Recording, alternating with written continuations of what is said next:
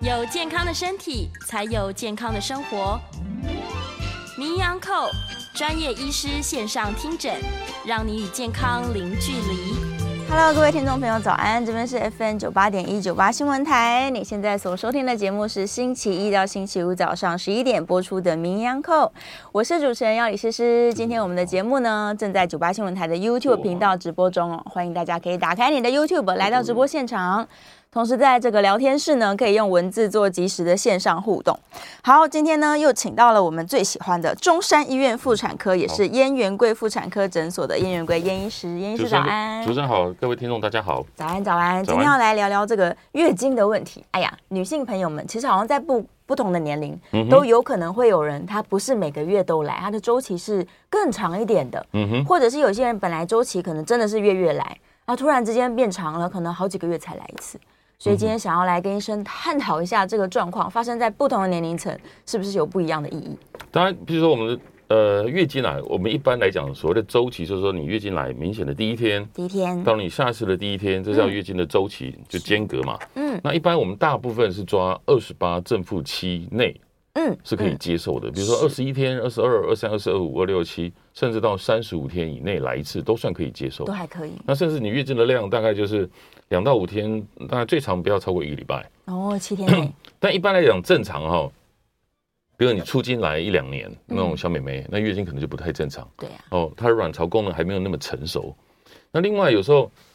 快要更年期了，比如四十五岁以后，明显卵巢功能衰退嘛，是，哦，你的月经周期也可能因为卵巢功能衰退，嗯，然后就开始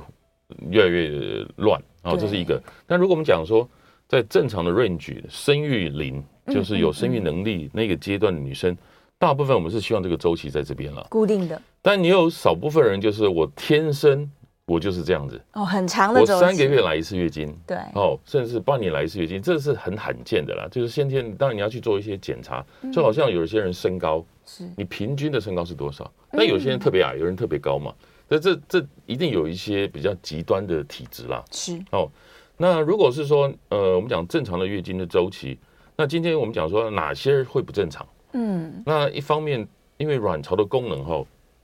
基本上子宫来月经对，哦，通常都是卵巢每个月啊，你要排一个卵嘛，是，排卵以后就要迎接怀孕。嗯，但如果没有怀孕的话，大概两个礼拜以后，哦，这个支持怀孕的这个系统对，就要开始解散。啊，代谢掉，对，然后子宫内膜就是宝宝要受精卵要着床的内膜，哎、没有人来住嘛，嗯对，就这个床没有人来住，那我大概不可能摆一辈子啊，是，那一定是大概一个礼拜，也就一个月就换一张嘛，嗯对所以脱落下来那个内膜就叫月经，嗯，所以基本上有正常排卵的人，哦，卵巢功能正常的人，基本上就会有这种周期这个 cycle。是哦是，但卵巢的功能也不见得说只是卵巢指挥子宫嘛。好、就好像你今天一个公司，一定有老板，嗯，对不对？总经理，对不对？还有很多上上下下的一些指挥系统。那比较常见的，大概就卵巢还受到什么脑下垂体嗯，或是下视丘是，的影响，就好像脑袋的中枢系统。嗯那另外什么呃甲状腺功能啦，或是什么另外还有什么泌乳激素啦，甚至还有一些其他比较罕见的一些内分泌荷尔蒙，也都会影响到周期。是，是对，，如果通常如果月经开始异常了，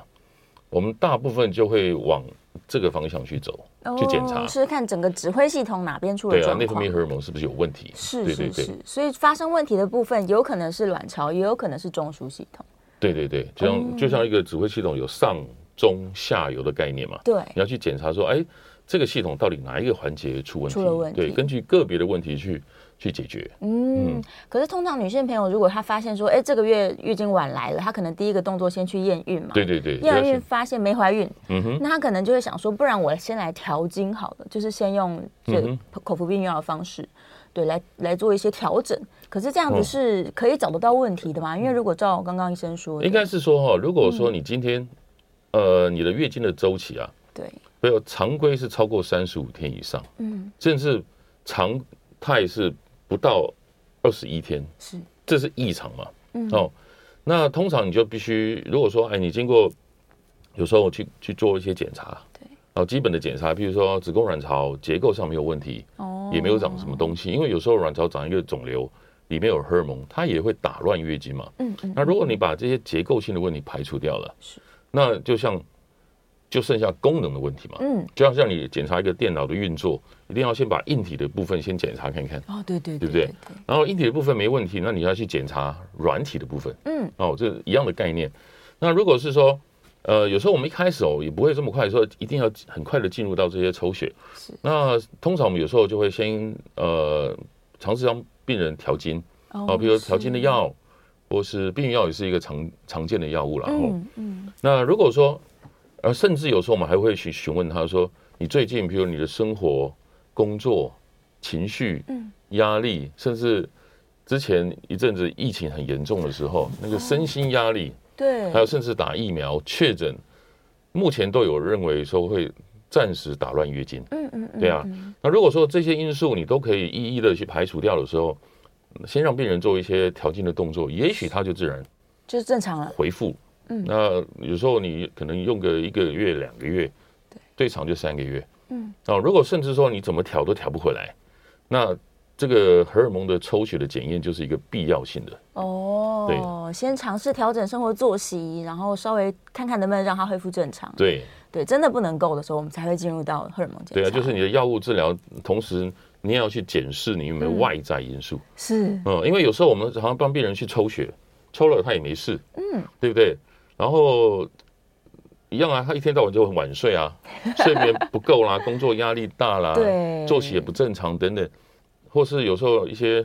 学生哦要考试，压力来，他可能就不来月经，这都可能的，嗯对对对对，所以你要把这些自己的生活管理等等也要做好。哦，我也有听说有些人可能想要减减重吧，他就开始节食，严呃，重的对对节对，食，体重增减太多、嗯哦，如果减重太多，身体也是一个也会有兴起一个保护机机制嘛。对，哦，你月经再怎么来，它也是对你身上 maybe 也也是一点能量的流失。嗯嗯，哦，你已经太瘦，瘦到你的身体要有一个保护机制嘛，它可能就是断你的月 经了。对，想说这不适合受孕了，我们先对对 对对，让你不保要留再起来。身体已经够差了，你月经再来你会更糟。 对对对对是，所以跟他的生活其实有很大的一部分是关联性的。对，没错。嗯嗯嗯，那呃，可以不用管他的，可能是像这种他的生活乱掉了，我就把嗯他哼生活调整正常，嗯哼，然后压力解除，或者是他本来月经周期就非常长的人，他有需要硬把它调成这就是每个月来吗？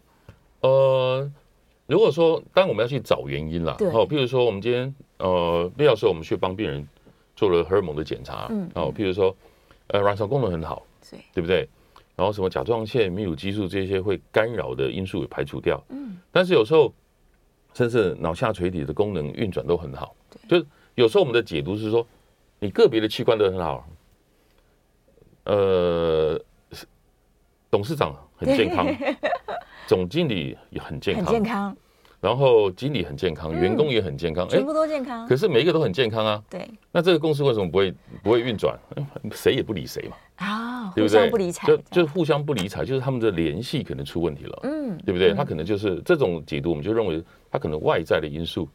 哦，可能比较高，是，所以我们这时候的重点就是说，第一个你一定要好好的去调整你的身体嗯状况之外，那这个过渡期间的话，我们可能会借助一些药物是来协助他们重新做一个连线，哦，是，对对对就让身体可以正常的运转。对对对这可能是一个比较就是安全的方向。对。是，但有没有就是真的是因为生病的关系？例如说他可能真的脑部长了什么肿瘤，或者是他的卵巢真的状况出问题？有啊，常常就是嗯说，我们有时候常见的一个就是多囊性卵巢，这个可能是我们今天的重点，因为是多囊性卵巢是比较容易造成忌经甚至不来月经。嗯，那还有一个常见的就是泌乳激素太高，哦，嗯泌乳激素啊太高就是说怀什么人要哺乳、泌乳，对，就是嗯怀孕的怀孕生完嗯的妈妈，那时候是什么？老天爷就是说啊，你去增加你的乳房，嗯，对乳汁分泌嘛是，哦，要哺乳你的下一代。这时候他就协助你，这是这时候不要来月经，嗯，免得你太忙，你就专心去喂你的奶，是同时也让你尽量不会怀孕。好，然后但是这个泌乳激素是从脑下垂体来的，是，嗯但是常常有时候脑下垂体也会长肿瘤嗯嗯嗯，哦嗯，所以这些东西有时候会分泌过量的泌乳激素，太多了，哦然后同时他常常的症状就是，哎，有些人乳房会胀，对对对，哦，甚至有时候会有乳汁的分泌物。嗯，那更严重的脑下垂体那个肿瘤啊，如果比较大的话，它可能会压迫到它周围的眼睛的视神经，啊，所以有时候你看那个东西，那个视野可能会受影响。对，那如果太大，有时候也会头痛是是啊。不过密乳激素太高，嗯通常比较好解决，大概百分之八九十，大部分口服药物就可以把它抑制下 control 来。，对对对对，嗯，只有少部分的话抑制不住的，然后有严重的症状，头痛那些视神经受到挤压的，那必要时候就要请那个神经外科医生去做。嗯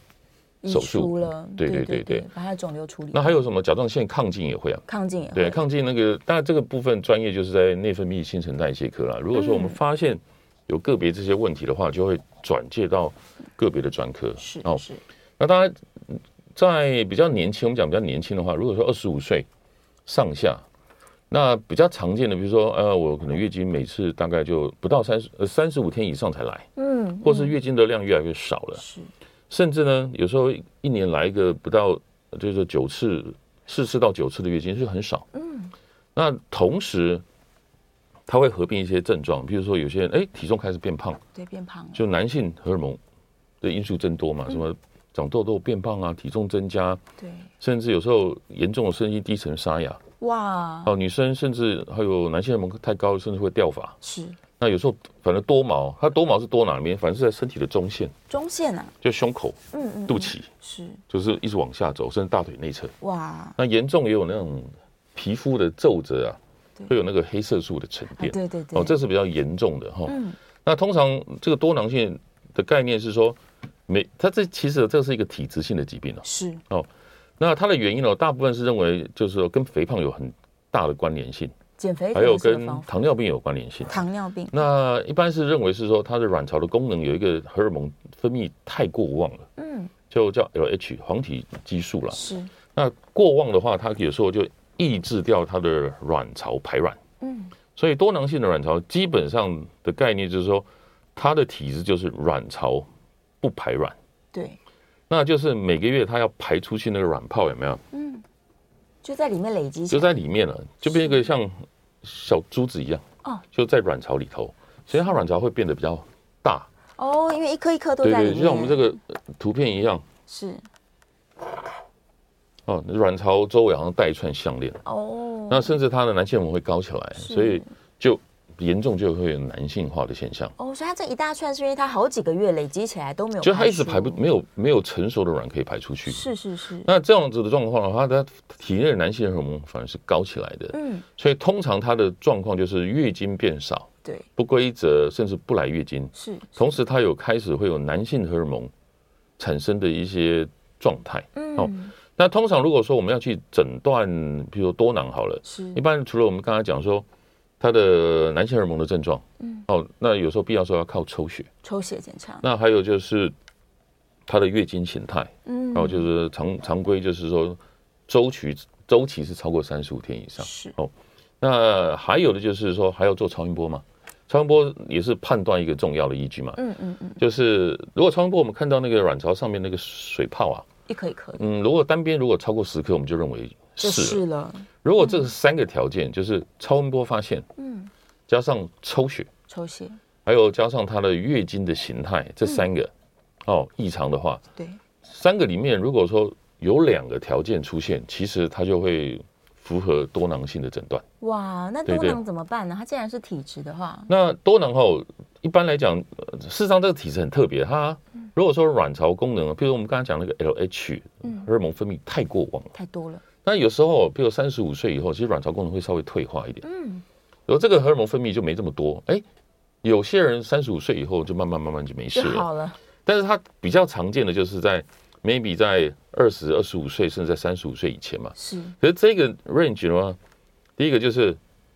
最希望能够怀孕的年纪嘛，对，啊，所以有时候这个治疗就要看说这个病人他的困扰是什么。嗯嗯他困扰，比如说要积极帮他处理的，说他没有生育的打算，那如果说他是体态各方面嗯影响嘛，那你可能要去请他控制体重，哦，对不对？运动。运动哦，然后必要时候要用药物介入调经。那是常用的是避孕药了，避孕药因为它可以降低体内男性荷尔蒙嗯嗯哦，然后有时候那个多毛啊，有时候比较好，对痘痘也会比较好，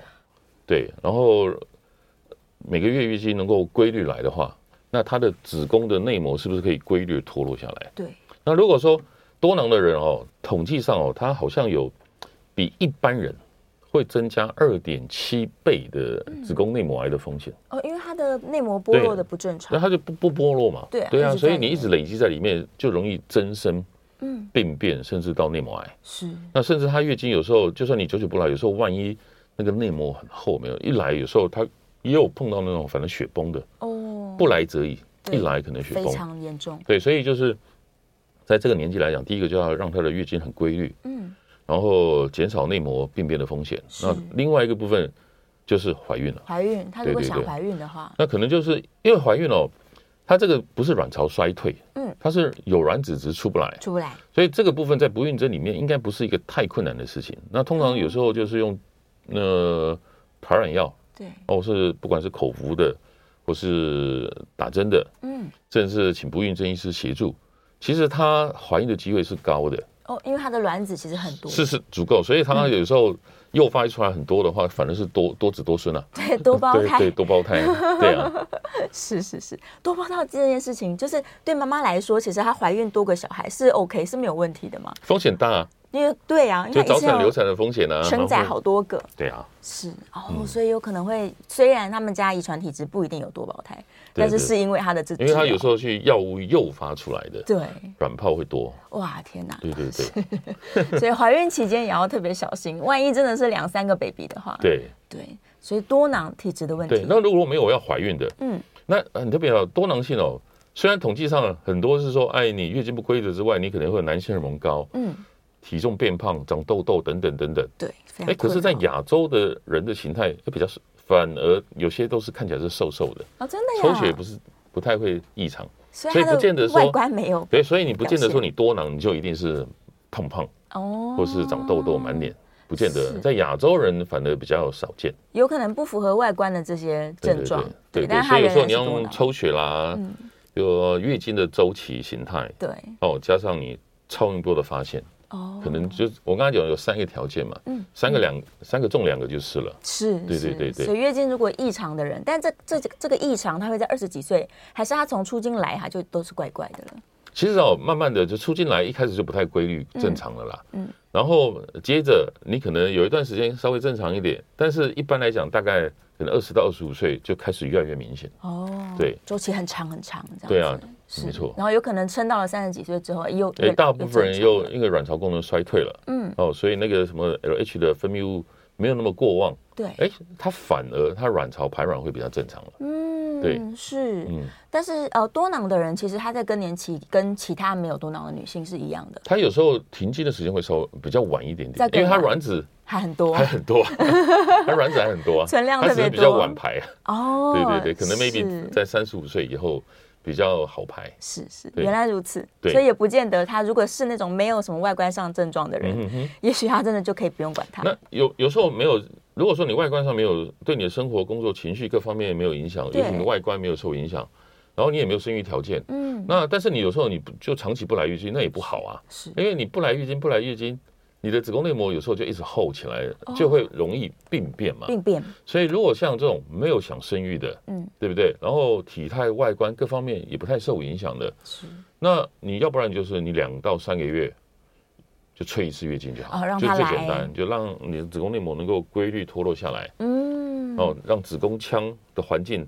简单讲打扫一下，大傻一下，就免得藏污纳垢。是对是对对是是，长期不来也是不可以的。对，对，我们就是至少让他两个月来一次这样。对对哇，对这个对观念很重要。嗯哼，对啊，因为我真的之前听过说，有的人他长期吃生食，可能真的是为了某一些信仰吧，他就都嗯哼吃生食，所以半年都不来月经，这样子就相对来说比较嗯哼危险一点。对对对对。嗯嗯嗯嗯，哦，生食不来月经比较少见。对，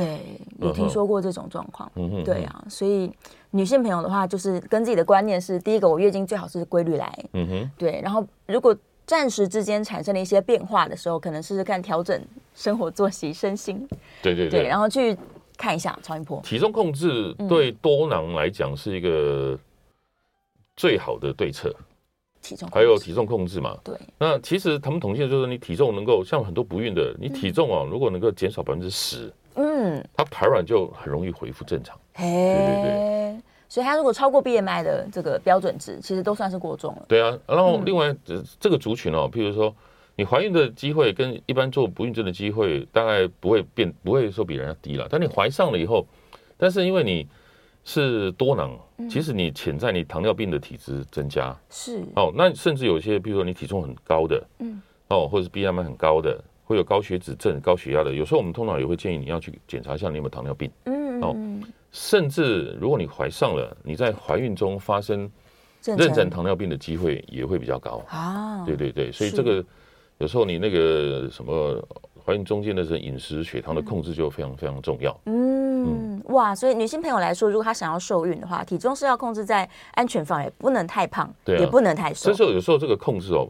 不是哦，你就医生有时候讲说就去运动啊，但是有时候譬如说饮食对，这个部分比较严重，甚至有些医院会开设那种。比较专业的，有什么减肥的教练啦，或是营养师啦、嗯啊等等，他有专业的一些减重班，这个可能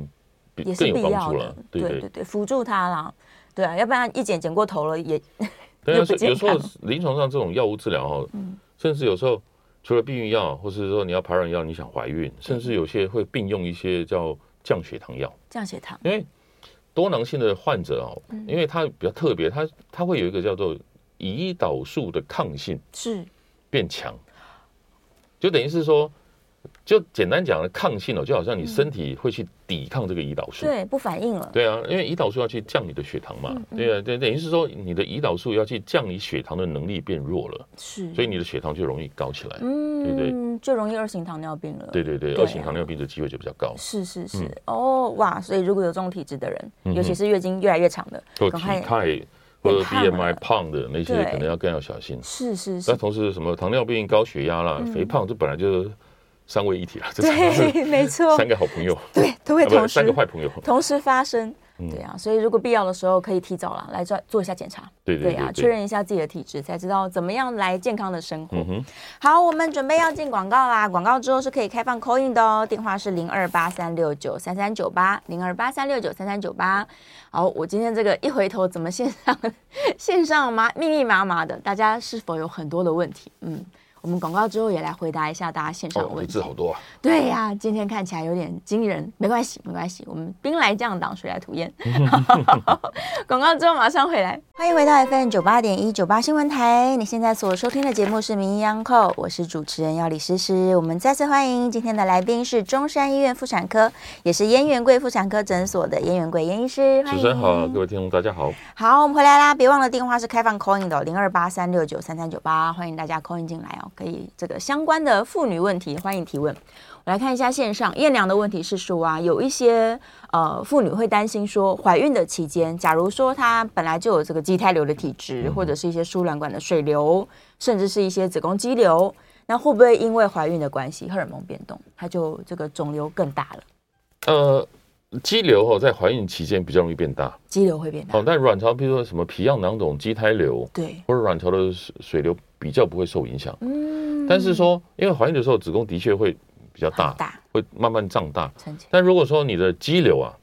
肌瘤有时候它的位置很重要。如果它是长得像一个根部，嗯，然后外面是连在只有一个部分跟子宫相连嘛，哦。这种的话有时候会扭转，的确是是是哦，就是说你胀大了后，有时候推挤它会滚动。嗯那个根部就会打结，哇，那它就会在这边坏死了吗，就会疼痛、坏死是等等就不舒服。嗯那另外那个卵巢囊肿也会啊，比如说你囊肿，比如说五六公分以上哦，那有时候它也容易会扭转。啊哦，或是双管的部分也会。是那如果一般哈、哦，畸胎瘤如果是五六公分以上，通常呃，如果你想怀孕，嗯建议把它拿掉会比较好。先手术拿对掉，对，我们也偶尔碰到那种畸胎瘤在怀孕期间嗯扭转疼痛很严重，是那这时候就不得不在怀孕期间做手术。哇，对啊，就是可能要怀孕前三个月，趁子宫还没有很大的时候，嗯你再搭上去完全不能做啊。对呀，而且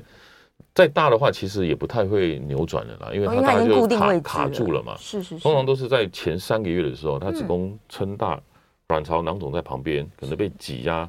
它有空间滚动。对，然后这时开候始会痛了，对对，这种痛的话，不得已的话就，因为你再怎么样做手术，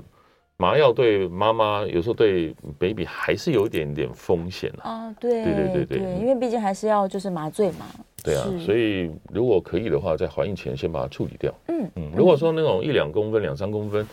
大概就影响小不大。小的无所谓，对，影响不对大。比较大颗的我们就要小心了，也许是的是备孕之前我们先把手术做好。对，对，然后再来，呃，信宏在问他说，假如是脑性麻痹的女生，然后的确是月经异常哦，就是很长的时间才会来这样，所以是不是因为脑性麻痹的患者，他是是因为大脑造成我们这刚刚提到的这个也不是脑性麻痹，呃，跟那个月经应该没有太直接的关系啦。是哦，是但是说你说她的月经异常问题，那嗯当然就像我们刚刚前面描述的，对，哦，如果说你月经有异常，必要时候你也要协助去做她的抽血检查嘛，才知道说她的问题在哪里。是、哦，跟脑性麻痹没有什么直接的关联嗯没性。有直接关联。对对对，姿势不良呢，有些人也会觉得他怪到自己姿势不良上，现在现代人没有人只是有 良的啦，都是不大家良。都不良。对啊，只是说它是比较极端，但是就算你子宫稍微被挤压到，嗯对不对？那卵巢稍微被压迫到，其实它的功能基本上是不不影会响的受影响，对是不对？它的荷尔蒙的分泌或排卵基本上不会受影响。嗯，是，但是大家如果真的姿势不良，就是尝试矫正吧，要不然这个酸痛也是挺痛苦的。好，我来看看非孕妇， 很可爱。这威廉建议他说可以拍痧啦，对哦， 对，拍痧，嗯，民间疗法其实有时候可以舒缓一些大家的不舒服，也许尝试看看，有的人有效，有的人有效。好， 我来看看，OK。没事没事，大家都在这讨论热量的问题，因为我们刚刚一直提到体重控制跟我嗯们的对跟这个女性的荷尔蒙其四实物都汤我有没有看法。很大的关系。他 问我四物汤有什么看法？我嗯没有没什有么看看法法，我只是会吃 而已。哎、但如果就是女生朋友说她很长期都喜欢用中药调理身体，嗯哼甚至想要用中药来调经，嗯哼这个就是西医的看法如何？调经哦，那这个是我尊重中医的专业啦。是哦，比如是说，比如说今天常常病人会问我说，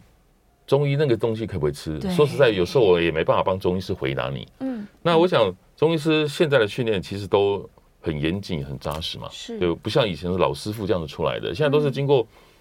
学校的那种专科的训练。对，所以我可以告诉你，我这西医的发现，比如说你有子宫肌瘤，你有子宫内膜异位，你有内膜增生，你有什么什么什么问题，对，那这个诊断，那我可以请请你带回去，嗯跟你的中医师来做讨论。哦，对啊，那中医师应该对这些是疾病应该也是一个。应该也是熟悉的啦熟悉，的对啊，他该注意什么事情，应该比我嗯更清楚。如果在是中药的使用上面，哦，只是因为中医的逻辑跟西医逻辑不太一样，对对对，他可对能会用他们的逻辑来处置。对啊，对所以说有时候你问我说中药可不可以吃， 我也没办法帮中医师回答你。对呀、对但啊也可以说你一边在使用的时候，这边也用西如医果说你要观察治疗的话，，对不对？那对我大概会跟你讲说，最好是择医使用了，啊哦，对不要对？并行因为再怎么样，一个药物的去控制同样的一个疾病，嗯不管是中药或西药，它可能某种成分的效益可能是重叠的，有可能对不对？对，那不不不不太会说一加一可能变成二啦，嗯有可能是你一加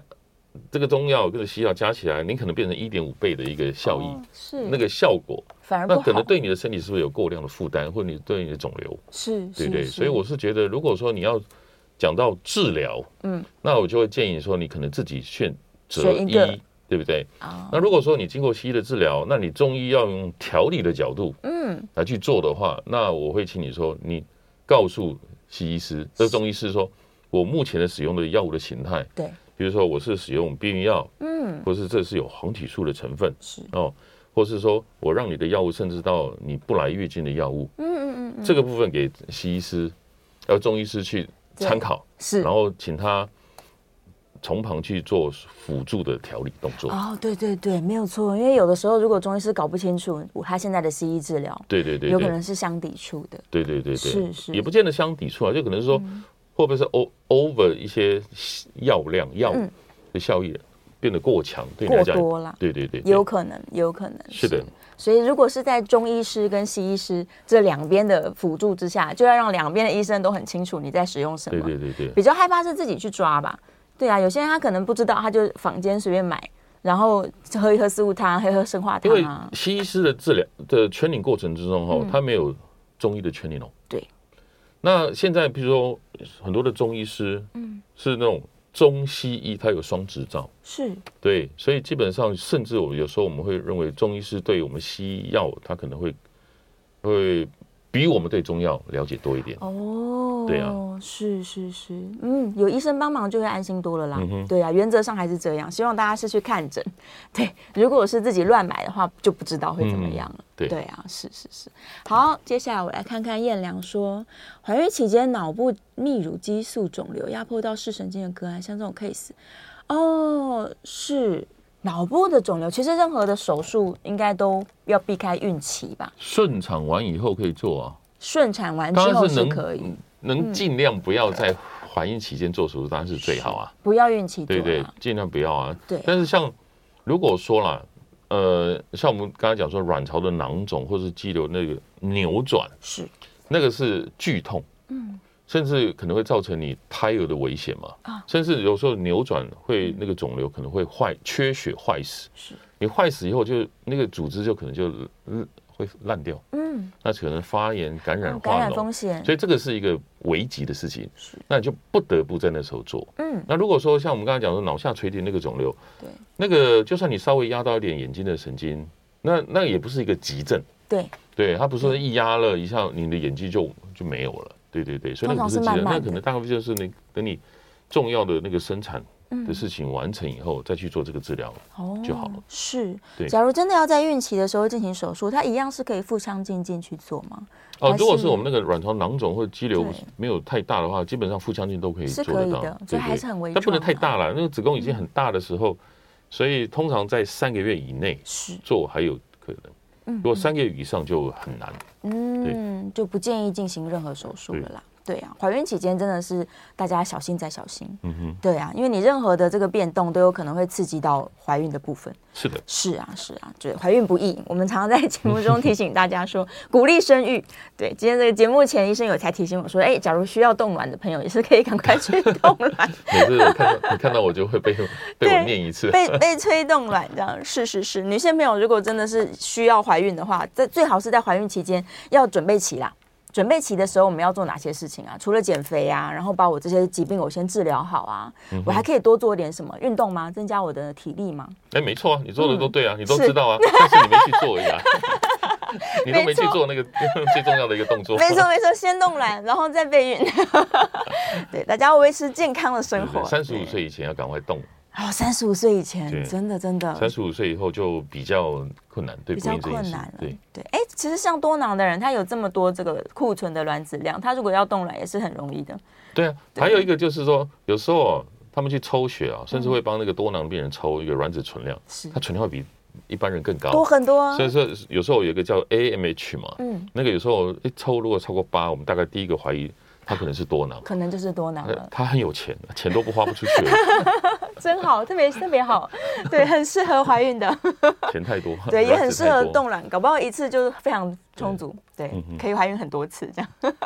好啦，女性朋友们，大家这每次验医师来就有很多很多的问题都想要问，嗯像这个月经异常啊，然后哎，一般女性如果她规律的有在使用避孕药，嗯但是她们也会担心说这个是荷尔蒙的补充，会不会造成我以后癌变的风险比较高避孕药哦，说实在，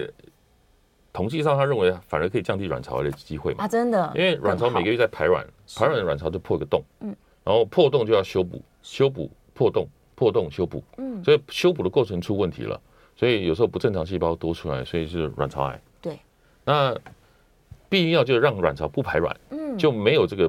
破洞修补、破洞修补的过程，就不容易出问题。哦，所以他们研究认为说，避孕药可以减少卵巢癌。反而减少了，那你说对乳房来讲，一般乳癌哦，基本上还是家族史嗯，关系比较高。是那的确啊，有一些什么良性的纤维囊肿瘤，有时候会比较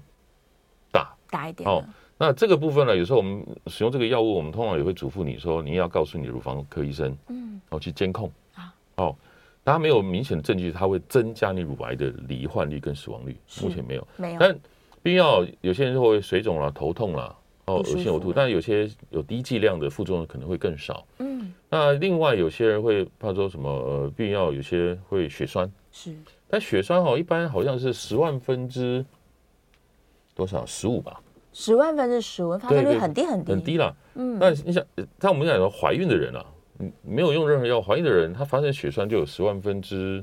maybe 可能二十七还多还，比一百二别十人七要吧更，一多百多，对甚至更多，甚至所以你吃避孕药，其实发生血栓的人的机会比你怀孕的时候还低。哦，对对对，相对是很安全，嗯当然也是有一些东西要小心啊，譬如说你是抽烟的人就尽量不要用，啊，超过四十岁以上的也不要用哦，或是体重过胖的、高血压和高血脂的，有时候使用上要稍微谨慎一点。嗯，是是是，好了，我们休息一下，进广告，广告之后马上回来。回到 FM 九八点一九八新闻台，你现在所收听的节目是《名医央叩》，我是主持人药理诗诗。我们再次欢迎今天的来宾是中山医院妇产科，也是燕元贵妇产科诊所的燕元贵燕医主师。持人好，各位听众大家好。好，我们电话别忘了最后一节的节目了，想要扣音的朋友把握时间哦，零二八三六九三三九八，零二八三六九三三九八。好，回头一看线上的问题，呃，他在问说这个 AMH 过高、月经过长是不是就疑似多囊了呢？那如果他的 AMH 比较高的时候，他的 LH 也会高吗？这是有关联性的吗？就是说，如果哦呃，要回答了吗？对，可以来回答吧。还就有问题是很多 MH 啊，就是因为它卵子没有排卵嘛，对嗯所以库存量会高嘛，所以 MH 指的是卵子的库存量，是库一存般量，超过八的话，我们就会怀疑。是那如果说除了我们刚才诊断，就是说超音波的发现，嗯还有她的月经来的状态，对，还有第三第三个就是抽血嘛，是哦，就三个里面有两个符合就算了。那抽血里头通常会验一个叫 LH 跟嗯对 FSH，那通常如果说 LH 会变高嘛，它除以 FSH，、嗯哦如果这比值啊，一般来讲大家都相对大概一比一上下，是如果超过二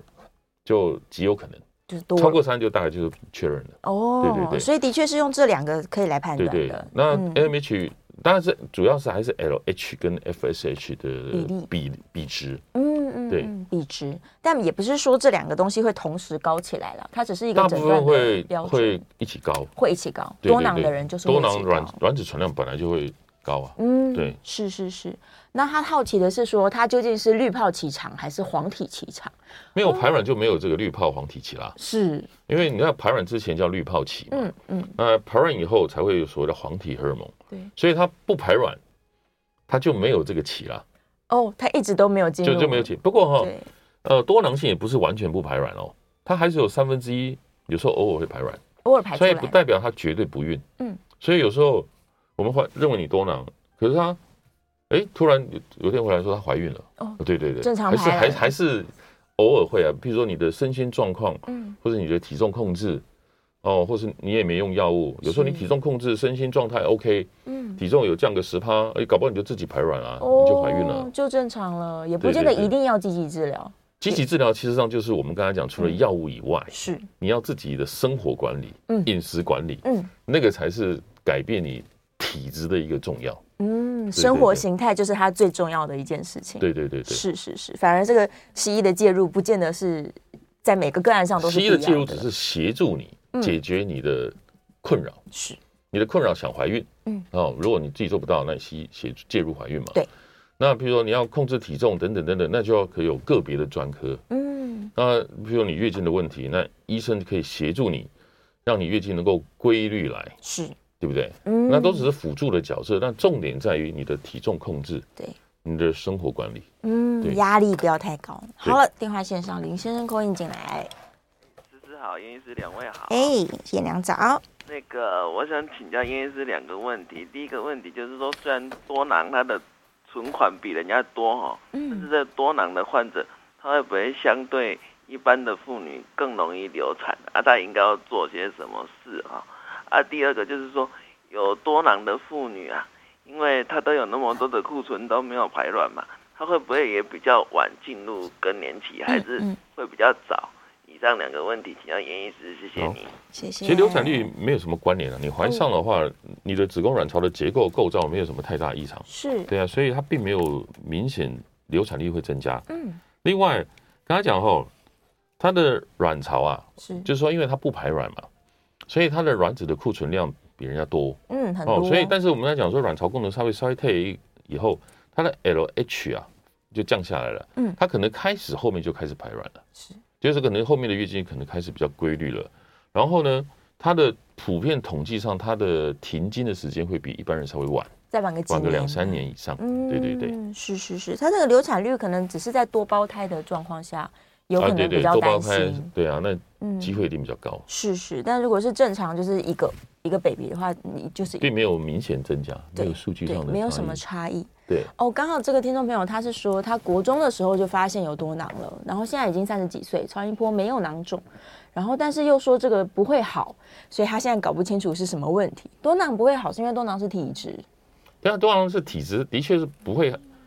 好的东西，但是三十五岁以后，他的状态会慢慢慢慢改善嗯啊。改善啦对啊，对啊，对，大部分三十五岁，所以你很嗯少碰到那种三十五岁、四十岁，甚至比如生完小孩对以后那种四五十岁，他是因为多囊的困扰来就医，很哦比较少。嗯，对嗯，但是还是嗯有啦。还是有啦，那你说多囊不会好，我只能说体多囊是你的体质，但是一般这个状况比较严重，会影响到你的月经，嗯，影响到你怀孕的能力，对，影响到你的体态，通常是三十五岁以前比较明显。是对对是，三十五岁之后就会慢慢不受对这，些但困扰。如果说你体重没有控制的很好，比如说你，呃，告诉你有这个问题，嗯然后你的体重各方面没有控制的很好，你的状况就会继续再严重，继续恶。化，对对对，是是是，还是要认真控制。好，电话线上王小姐扣音进来，稍等一下。啊好，王小姐请说。哎，喂，医生你好哦，我目前是呃五十多岁，已经呃更年期。那因为我去年做高阶健检的时候，他发现我有三公分的子宫肌瘤。嗯哼，那我不知道这种情况需不需要进一步治疗，还是就与它和平共存？嗯我想问的是说，你在这次健检之前有发现吗？以前有没曾经有知道，从来不晓没有得。那你以对前曾经有常规做检查吗？有有，大概几年会检查一次，然后是这一次第一次听到说我有三公分的子宫肌瘤因为肌瘤哦大部分都是良性的，是那因为它哦跟荷尔蒙比较有关系，雌激素嘛。嗯嗯，嗯那一般来讲，子宫肌瘤可能大部分都是在更年期、卵巢功能衰退或更年期之后，应该要理论上慢慢慢慢越来越小。对，那如果说你是更年期附近或者是更年期之后才长出来的，那我会建议说你追踪的时间可能要更短一点，是啊，maybe 可能三个月要去看一下。那你可能要尽量什么富含太多什么荷尔蒙、雌激素的东西，可能要稍微避免。嗯，什么人参、当归、山药、四物，什是么大豆异黄酮，要补这些，甚至口服的荷尔蒙对，哦，或是很多什么带壳海鲜等等等哦，那可能要避免，然后去追踪那个肌瘤。如果你都没有额外的荷尔蒙，可是这肌瘤反而在更年期之后逐渐长大的，是那就会建议尽快把它处理掉吧。哦，比较担哦心就一像点，人不吃东西了，还一直变胖，嗯的概念嗯没哦什么道理。停经后肌瘤变大是比较不好的事情。是是，对所以他如果从来没有发现过，对然啊后，但突是然所以我三但是有时候公我们去分会问他，你以前搞不好你以前就有五公分，没看到他、，现在三公分，那也没关系啊，变小 就是没对事啊了。。但是因为对前面，刚刚他是说前面没有，对那现在有，是那而且他在停经，嗯哦，那就要更小心一点。是，我也有听过有的个案，他是说他可能本来没有什么囊肿，但是在可能半年一年之间，突然之间变大了，然后年纪可能也在四五十岁左右，就是在更年期附近了。嗯哼，在这个时期的女性，的确有可能会有一些问题嘛，就所以是突然变大，比如卵巢哦，他嗯四十岁、四十五岁，他卵巢可能还有规律的排卵对荷啊尔蒙嘛，那卵巢有一个囊肿就叫常见的叫黄体囊肿。黄体囊肿就，是你排完卵以后会产生黄体，嗯，嗯这黄体长大以后，甚至有时候会到五到六公分，非常大颗，然后月经后可能两三个月它就不见了，嗯所以它有时候会长大消失，长大消失。是那这种可能还是要借助超音波的影像去看呐、嗯就看说，哎，这个囊肿的外观形态里面有没有复杂性的什么中隔等等，嗯来去判断这个东西是呃疾病呢，嗯，还是认为可能是这种生理性的，生理性来的，去做判断追踪。是那如果说突然变大，嗯，然后里面的囊肿里面有很多的中隔硬块，对，甚至有腹水，甚至它的外观是不规则的，甚至有时候发现两边都有，嗯是这种就比较担心是卵巢癌。嗯，嗯那有嗯时候卵巢癌有时候发展的速度有时候也是快也的，是挺快的，对是，所以规律很重要。嗯哼，对，规律每一次都是一年可能至少做一次超音波，然后对对对有状况的时候就更密集一点，嗯对啊，是两的到三个月，是是，所以大家真的是要多多关注自己的身体。最近几年大家这个健检的意识上上来了啦，所以女性朋友真的都开始发现说，哦，原来我要嗯累规规律性的来检查，对，才会对我们的身体健康更好。为什么多囊性三十五岁以后会比较好？啊，艳娘在询问多囊的这个 就因为刚刚我们讲说卵巢对嗯它可能有一个指数值，就是滤泡 LH 这个分泌的过旺，对就是它这个荷尔蒙，就那个时候它机能特别旺盛，是它的阻挡了排卵这个状这个嗯这个动作。对年不对轻的时候但是三十五岁以后，这个指数啊反而没那么旺了，是所以它反而抑制排卵的能力没这么强，所以那时候反嗯而那个比较容易有规律排卵。是，所以有些的说法是认为说，你有多囊，但是这些状态，嗯，那些症状，可能在三十五岁以后会比较改善。是嗯是，简单来说就是三十五岁之后，卵巢慢慢功能要退化了，它不需要负负担生育的功能了，所以也许这些问题就慢嗯就慢那解个决了。 LH 那个数值的荷尔蒙的分泌没那么旺的时候，对，它可能阻挡排卵的这个动作就没这么强，嗯所以你卵巢反而在那时候稍微可以正常排卵。对啊，如果你可以正常排卵，你的月经会比较规律。是如果你可以正常排卵，你可能就不会有什么这么多过多的男性荷尔蒙，嗯对嗯嗯，所以所有的困扰可能会好一点点对，啦会。比较改善啊。是是也不能是，说那个疾病不见了啦，它还是这个体质啊，对对对，对它就对是跟这个体质共存。对，好，今天非常开心，我们在节目中讨论了很多，跟这个 Amy 在问嗯说山药四物的事情，我们下次中医师来多问一点对吧。 对对对，没错，谢谢严医师，我们下次见，拜拜。拜拜。